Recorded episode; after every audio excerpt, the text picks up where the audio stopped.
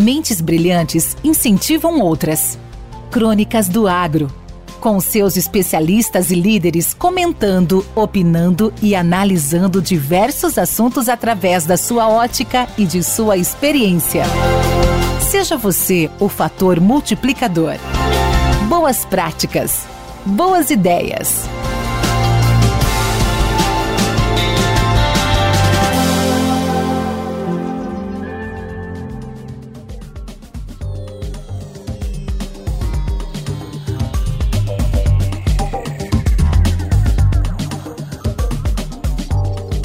Análise de curto prazo da dinâmica agrícola do Brasil, realizada pela consultoria Celeris em publicação na RPA News, trouxe alguns assuntos relevantes para este ano: clima, abastecimento, mercado de insumos, distribuição de insumos, ritmo de crescimento global e setor de especialidades estão entre alguns desses temas que merecem ponto de atenção para o agronegócio em 2023 desaceleração do ritmo de crescimento global impõe desafios para a pauta exportadora em 2023.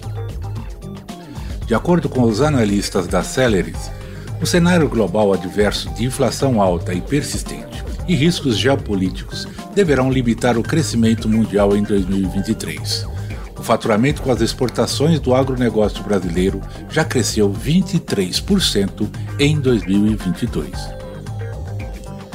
Porém, espera-se uma queda no ritmo de crescimento dos protagonistas da pauta exportadora brasileira, na qual a China tem previsão de crescimento para 2023 de tão somente 4%, contra a média de 6,6% de 2013 a 2021, podendo assim impactar negativamente produtos agrícolas importados brasileiros, assim disseram os analistas. Dada a baixa elasticidade renda do consumo de alimentos em geral, o é de cenário de baixo crescimento e não deve diminuir os volumes comprados do Brasil, mas dará um viés de pressão sobre os preços globais destes produtos. E o clima em 2023, como será? A bola da vez é o El Ninho, Estima-se que as safras de soja e milho no verão ocorrerão dentro da normalidade para anos de laninha, com ausência de chuvas para o extremo sul da América do Sul, sobretudo o Rio Grande do Sul e Argentina. Contudo, as possíveis perdas aparentam ser menores que em anos anteriores. O cenário de neutralidade do El Niño como esperado em 2023, via de regra apontam para boas condições de produtividade de milho inverno no país.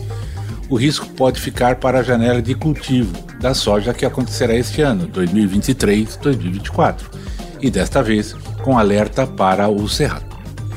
Se a projeção das temperaturas do Pacífico se reforçar no segundo semestre de 2023 e serem confirmados o El Niño de fraca a média intensidade, as produtividades de soja na região centro-oeste e norte do país poderão ser impactadas.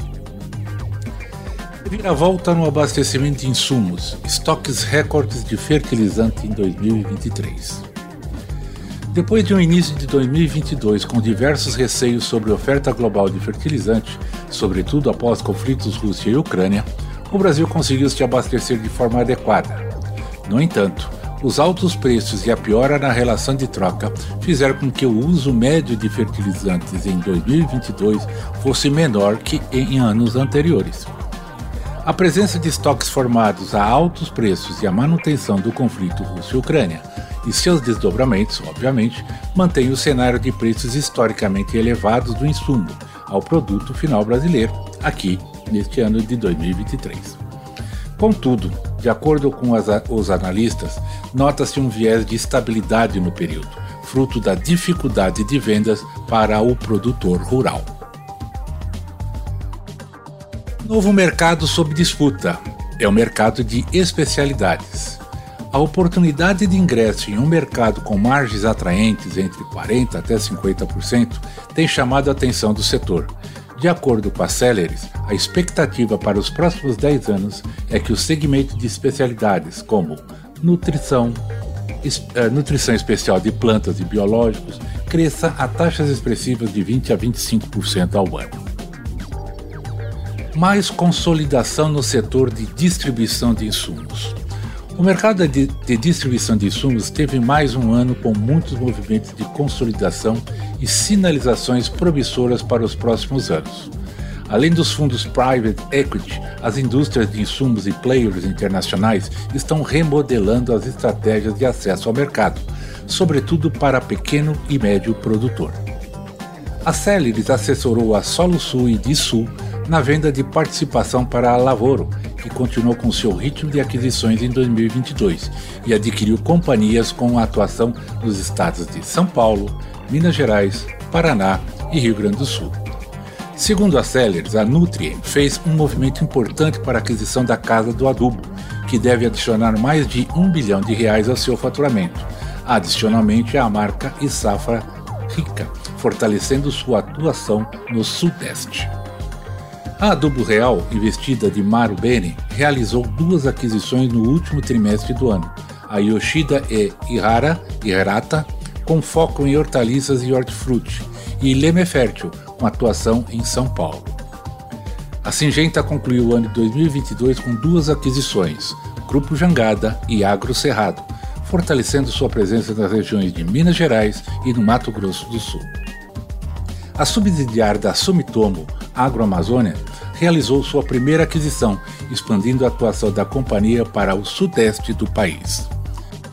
A AgroGalaxy concluiu no início de 2022 a aquisição da AgroCat, somando mais 11 lojas no grupo e assim totalizando 150 lojas. A BASF, acompanhando o movimento dos seus pares da indústria, lançou em parceria com a Vertem um ecossistema de produtos e serviços digital. Assim, resumem os analistas. Esse podcast faz parte da rede Agrocast, a primeira e maior rede de podcasts do agro do Brasil. Acesse www.redeagrocast.com.br. Com temas expressivos e dinâmicos, esse intercâmbio semanal visa oferecer um melhor desenvolvimento em suas habilidades profissionais e nas atividades e práticas do seu cotidiano. Somos da Academia do Agro, o podcast para todos aqueles apaixonados pelo agronegócio. Te aguardamos no próximo episódio. Até lá!